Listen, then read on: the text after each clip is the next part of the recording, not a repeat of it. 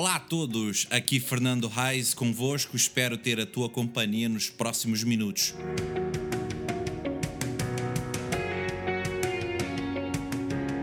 Para este podcast, ou tentativa de podcast.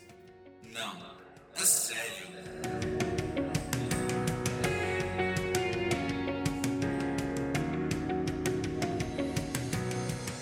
Hoje, 20 de março, fala um pouco sobre o ciclone Idai.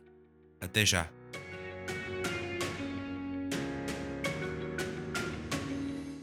Olá a todos, bem-vindos a mais um episódio deste podcast Não a Sério, episódio número 33. E hoje quero comentar, falar um pouco sobre algo que aconteceu esses dias, agora, ultimamente, que não foi nada bonito, foi realmente o oposto, foi muito triste. Trata-se do ciclone Idai.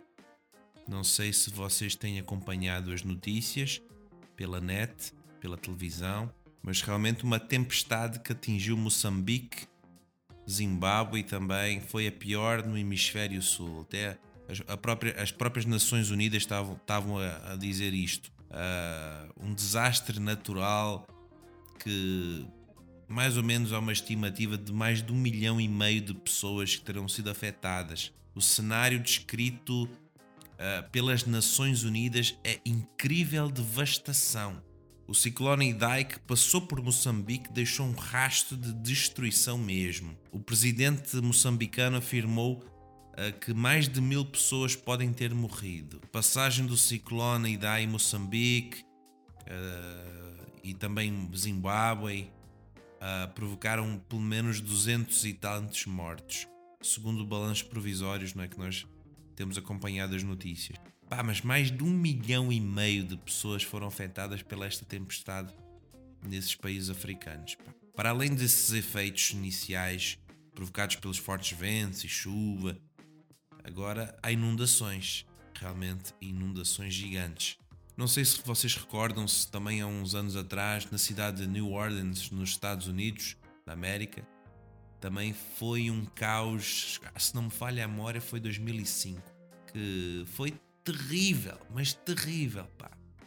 Parecia coisas de filmes, assim, de, de efeitos especiais e tal.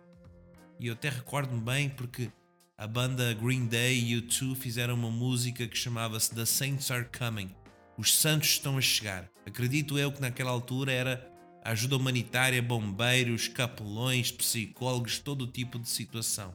E agora nós vemos, esses, esses dias agora nós estamos a acompanhar isto, que é terrível, terrível. E uma pessoa do Programa Alimentar Mundial, ainda a respeito de Moçambique, disse que há zonas onde a água está 6 metros acima do normal. O Programa Alimentar Mundial está na cidade de Beira, da Beira, capital da província de Sofala, a distribuir alimentos numa das escolas da região. Então as equipas de resgate continuam a tentar salvar milhares de pessoas que estão em árvores ou telhados, em Moçambique, Zimbábue, os países mais afetados pelo ciclone Idai, as pontes, estradas, está tudo destruído. Claro que isso vai dificultar as operações de socorro. Então a ajuda humanitária tenta chegar pelo ar, claro helicóptero e tal. Em Moçambique, mais de, eh, mais de, mais de 100 km numa área está totalmente inundada. Totalmente inundada. E a União Europeia anunciou também um apoio de emergência de 3 milhões e meio de euros para ajudar a população africana. Então é, há um apoio também da parte da Europa, não é? Deste, deste, deste, desta emergência, porque isto aqui é uma coisa humanitária isto aqui não tem a ver com religião, com cor da pele, nada. São seres humanos que estão a passar um, uma situação terrível em todos os aspectos. E eu realmente fiquei a pensar nisto quando li e, e vi e fiquei pasmo de, de ver outra vez assim essas devastações. Mas ao mesmo tempo lembrei-me de uma coisa que, que tem o mesmo efeito, talvez eu diria. Este ciclone Idai e tantos outros ciclones que nós vimos pelas notícias, pelo mundo nesses últimos anos, eles causam coisas assim terríveis, não é? Mas outra coisa que também causa devastações, cenários terríveis, destrutivos, destrutivos, aliás, desculpa, não é apenas o ciclone, coisa, as coisas naturais de, de, do mar e do vento e tal. Mas, se me permitem dizer, o pecado faz isso com a nossa vida.